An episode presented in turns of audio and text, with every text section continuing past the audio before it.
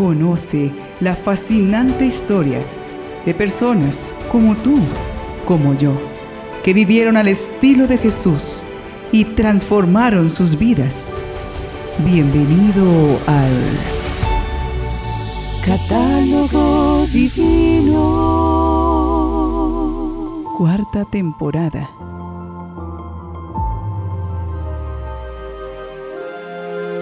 Un saludo fraterno en este día para todos los seguidores del Catálogo Divino. Somos católicos animados por la esperanza. Cada vez que escuchamos un audio como este, o hacemos una lectura espiritual, o participamos de alguna actividad que nos lleve a Dios, estamos diciendo al mundo que creemos en Dios, que Él es más importante en nuestra vida. Y que aunque no podamos sentirlo como el frío o el calor en la piel, podemos estar seguros de que su amor compensará todos los momentos difíciles que vivimos en esta tierra. Les felicitamos por ser valientes y seguir cultivando su fe. Y les invitamos a conocer más santos que, aunque resistieron en su corazón y sus cuerpos grandes sufrimientos, no dejaron de tener esperanza en Dios, así como nosotros. Los santos venerados en este día 30 de enero son Santa Martina, Virgen y Mártir, Santa Aldegunda, Virgen, San Armentario de Pavía, Obispo, San Barcimeo, Obispo, San Adelelmo, Abad, Santa Batilde, Reina, San Teófilo el Joven, Soldado y Mártir, San Pablo Joyop, Mártir, Santo Tomás Juan, Presbítero y Mártir, San David Galván Bermúdez, mártir. San Munciano María Bioj, religioso. Santa Jacinta Mariscotti, religiosa. San Matías, obispo. Beato Sebastián Balfré, presbítero. Beato Bronislao Buenaventura Markiewicz, presbítero. Beato Columba José Marmión, presbítero y abad. Beata Carmela García Mollón, mártir. Beato Segismundo Pisarski, presbítero y mártir, y el Beato Francisco Taylor, mártir. Los sacramentos no son solo signos, son verdaderos canales de la gracia de Dios para restaurar el alma de todos los bautizados. Y hubo un sacerdote que defendió el matrimonio como un sacramento sagrado y por ello perdió la vida. ¿Quieren saber qué pasó? Pues conozcamos la historia del valiente sacerdote San David Galván Bermúdez. David nació en Guadalajara, México, en 1881. Era hijo de José Trinidad Galván y Mariana Bermúdez. Siendo un pequeño de tres años, falleció su amada madre.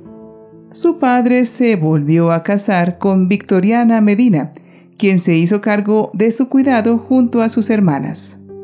El negocio de su padre era la zapatería, en la que David trabajó junto a él desde muy pequeño. Cuando tenía 14 años ingresó al seminario del Señor San José para cursar sus estudios secundarios, pero se marcharía en el año 1900 para volver a trabajar en un taller de zapatería. Tuvo una conducta algo disipada. Se embriagaba y fue a la cárcel por haber golpeado a su novia. No pasaba día sin que fuese a visitar al Santísimo y a la Virgen en su gran santuario de Zapopan, en Guadalajara, pidiendo conocer su vocación. Tuvo la gracia de entablar una amistad con un sacerdote que fue ayudándole a buscar y discernir lo que Dios quería de él. Al reconocer que su estilo de vida fue alejándose de los valores en la fe, cuando quiso restaurarla, se sintió llamado de nuevo a volver a su vocación. Sin embargo, David pidió su readmisión al seminario dos años después. Fue recibido, pero debido a las muestras de su inconstancia, fue sometido a rigurosas pruebas durante un año. Estas pruebas permitieron que David forjara su carácter y diera un profundo avance en su maduración personal, pues sus formadores descubrieron cómo se había aplomado su carácter. Poco a poco, el cambio fue evidente. Ya no era áspero en su trato, ni altanero, era dedicado en su oración mental y se había vuelto resiliente o perseverante en la adversidad. Ya las aficiones mundanas que lo dominaban las había dejado atrás. Era un seminarista profundamente enamorado de la Eucaristía, pasando largas horas ante el Santísimo en oración y totalmente consagrado a la Virgen, a la que debía sin duda su vuelta al seminario. Este sacerdote extraordinario fomentó luego a lo largo de su vida un estilo de contemplación y de oración eucarística.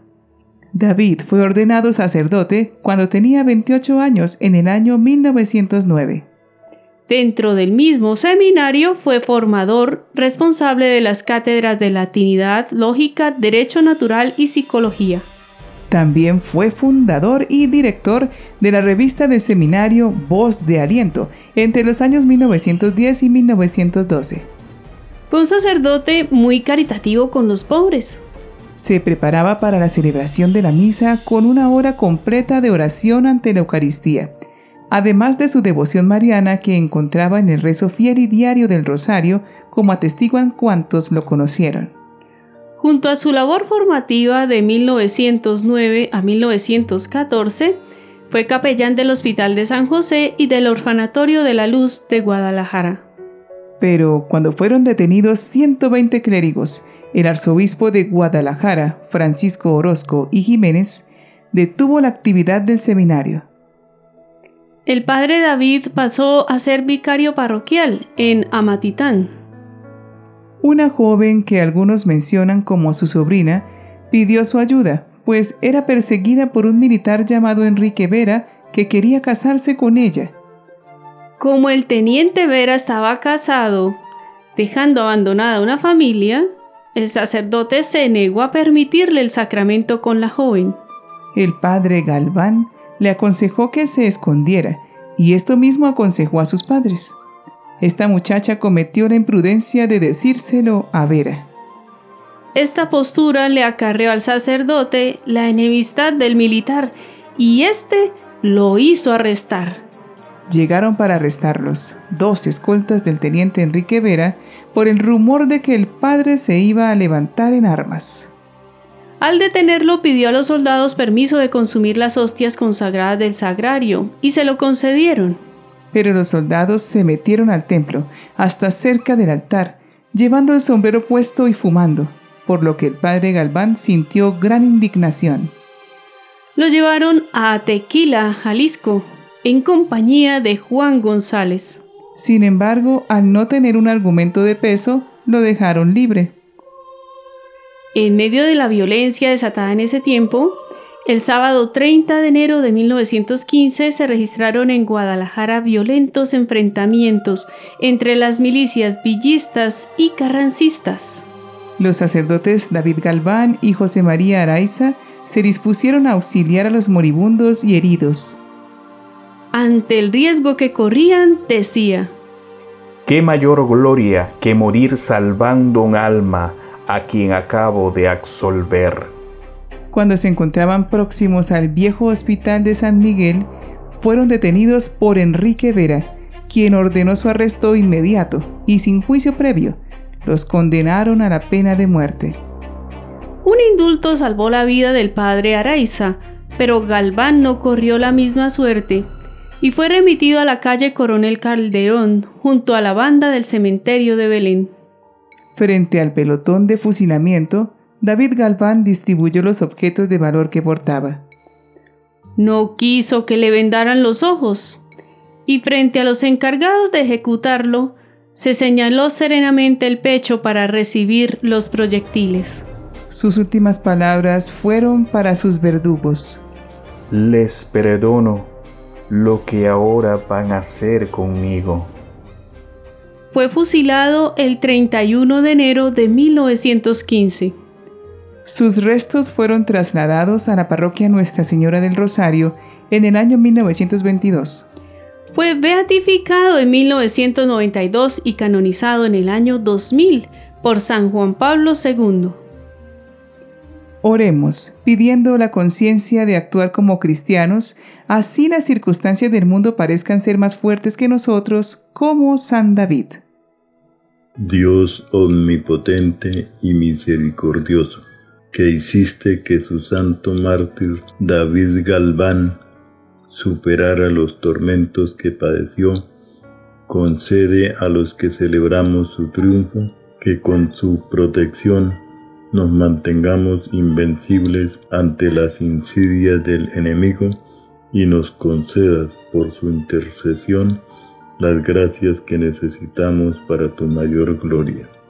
Por Jesucristo nuestro Señor. Amén. Es muy hermoso ver la vida de un santo que en algún momento de su vida tomó malas decisiones y luego reflexionó y cambió.